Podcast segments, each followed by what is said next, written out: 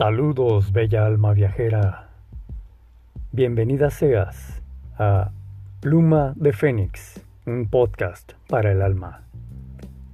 Quedamos que íbamos a hablar acerca de El Diario Mágico. Es la primera herramienta mágica de la que te quiero platicar. Este no es el típico diario donde las personas que aún no llegábamos a la pubertad nos poníamos a registrar algún tipo de alucín que pasaba por el corazoncito o fantasías que deseaba uno que fueran reales y demás vericuetos de carácter más ficticio infantil que una verdadera codificación para una manifestar, un manifestar de vida. Un diario mágico es en realidad una herramienta de aceleración de procesos internos. Sí, así como se escucha. Lo que se registra en el diario mágico son las experiencias que tienes en tu día a día, los sueños, los eventos significativos, la posición de la luna en ese día es muy importante y una serie de cuestiones con el suficiente carácter para haberte llamado la atención. Lo vamos a ver más adelante. Por poner unos ejemplos, Grandes personas que han dejado un legado, impacto y huella en el mundo, en la humanidad y a través de toda su historia, llevaron un diario mágico, desde un Charles Darwin, Albert Einstein, Virginia Woolf, Tolstoy, Anna Frank, Viktor Frankl, Franz Kafka y Franz Kafka y ni hablar de todos los filósofos que han dejado su legado, ¿no? Como puedes darte una idea, registro de experiencia acelera el proceso de quien lo registra. No en balde dejar un legado. Si este registro es para una sociedad, y esto es lo que le entendemos como la historia, la aceleración se da en esa sociedad. Son sociedades que aprenden gracias a su historia. Son sociedades que no olvidan, aprenden. El diario no es algo nuevo, insisto. La humanidad la lleva llevando un registro de su conciencia desde sus inicios y este aspecto tan profundamente tatuado en la humanidad misma ha evolucionado al grado de llevar un diario mágico ya personal. Antes no era así.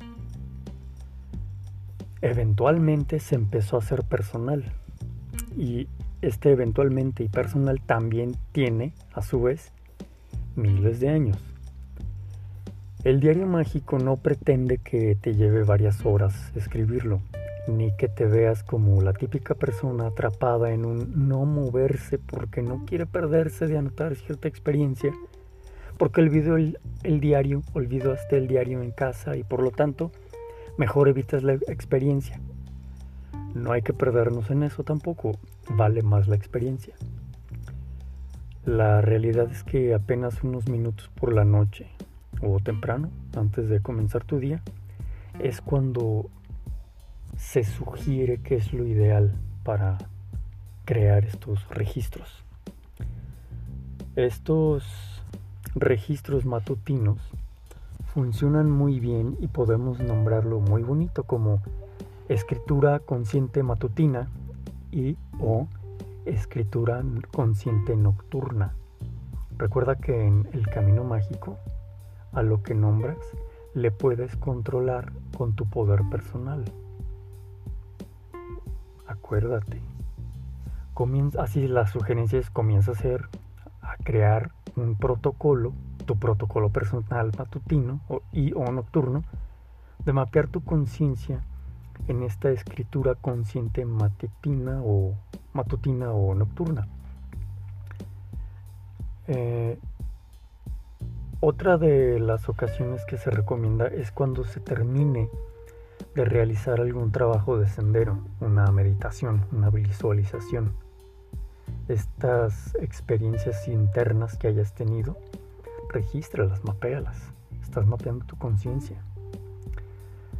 Un diario mágico no se debe mostrar a nadie. está en lo que catalogamos como objetos de poder.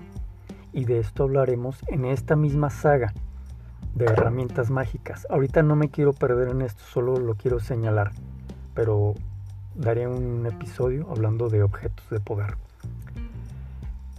Regreso. Entre las bondades de llevar un diario mágico en tu vida, tienes que funge como una máquina del tiempo. Sí, puedes revisar un diario mágico de hace, digamos, 10 años, 20 años, y podrás notar en el tiempo que tu conciencia estaba en otro punto. Otra bondad, otra bondad es el autodescubrimiento, que solo se puede dar por medio de haber llevado esta narrativa registrada de la vida, donde podemos ver el curso que ha tenido nuestra alma de acuerdo a las experiencias que ha estado abrevando en vida.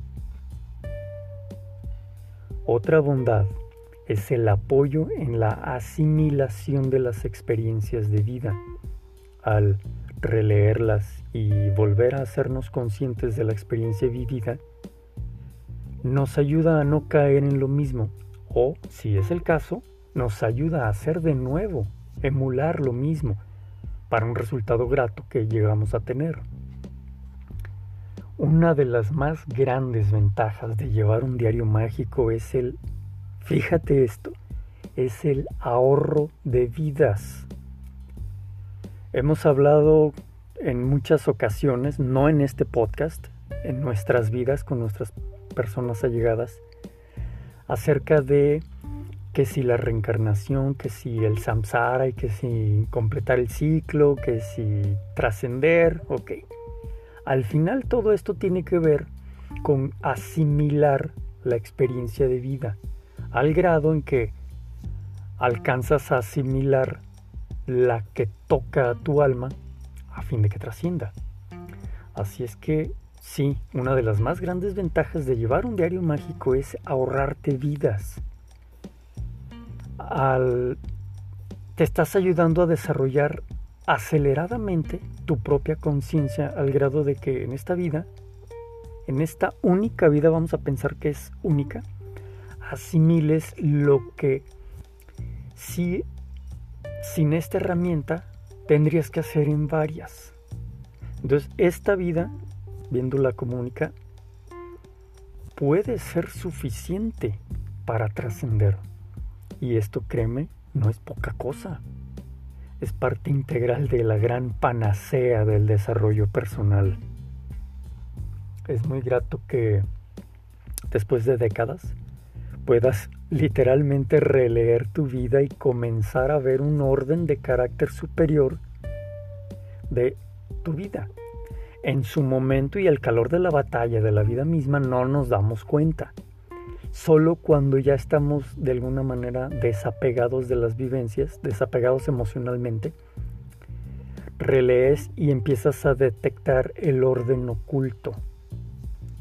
Esto es un potente ejercicio para detectar la agenda oculta del alma, que es de lo que va este podcast, Pluma de Fénix, un podcast para el alma. Así que la encomienda es que te hagas de una bitácora. Puede ser de gran formato con hojas de oro y pasta de diamantes o un cuaderno normal de escuelita. Lo que no debes dejar sin que te importe es lo que aprendimos en la saga primera, la intención mágica. ¿Qué intención mágica le das a llevar esta herramienta mágica, el diario mágico. Esto es lo que hace que ese cuaderno deje de ser cuaderno para convertirse en un verdadero diario mágico. Y esto, con el tiempo, comienza a forjarse como, lo que decíamos hace rato, un objeto de poder. Entonces, ¿cuál es el formato?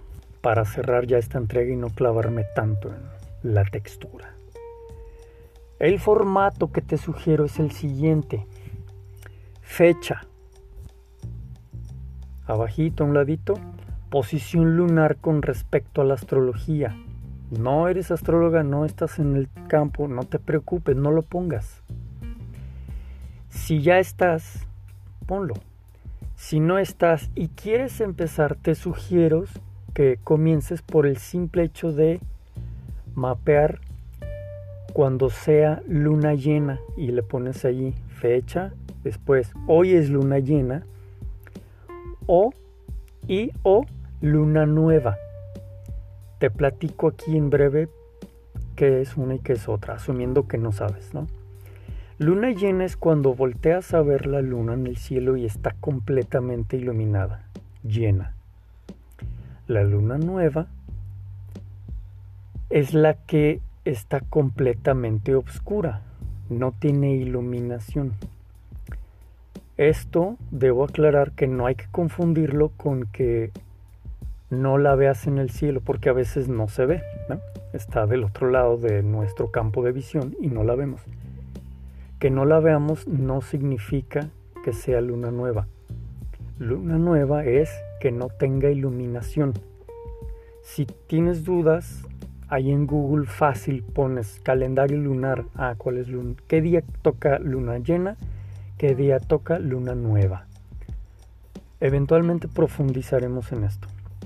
Pero por el momento solo pon en tu diario mágico fecha, luna astrológica con respecto a astrología, en qué casa está y todo el rollo, o nada más si tu versión es luna llena o luna nueva. Después, lo primero que va después de la fecha y la luna es los sueños que tengas siempre y cuando los recuerdes. Regístralos. Después vas a ver que tienen una ecuación muy importante en el pulso único de tu vida, del pulso único de tu alma. Después pon un agradecimiento. Mi sugerencia es que no te pierdas en querer agradecer millones de cositas, porque pierdes la intención mágica de hacer un agradecimiento consciente y te pierdes más en la letanía de agradezco el estampado que tiene mi tacita donde tomo el café. No buscamos eso, no buscamos estar poniendo una letanía de frasecitas bonitas. No, es, no buscamos perdernos en el romanticismo de que si pongo más cositas soy más agradecida. No es así. La realidad es que no somos más agradecidas como personas por poner más cositas. Somos más agradecidas en la medida en la que somos conscientes de que ser agradecidos, ser agradecidas. Mi sugerencia es que pongas una a conciencia. Acuérdate, lo que buscas es crear conciencia, no llenar el diario de cositas. Después vas a tener tu día normal y ese día te da experiencias. Bueno, vas a anotar en dos, tres renglones la experiencia o las experiencias más relevantes del día. En caso de que seas una persona que medita, que haga senderos, recorridos en tus campos internos, en, tus, en tu astral personal interno. Después de esta sesión, haces tu registro. Y aquí vamos a hacer muchas, muchas eh, protocolos de sendero. Lo vamos a ir viendo con el tiempo.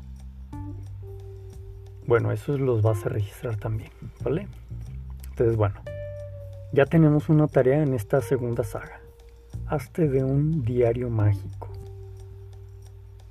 Mi nombre es Gerardo Topete y esto fue Pluma de Fénix, un podcast para el alma. Comparte a quienes intuyas que les interese conocer el contacto que tiene con su alma. Seguimos adelante.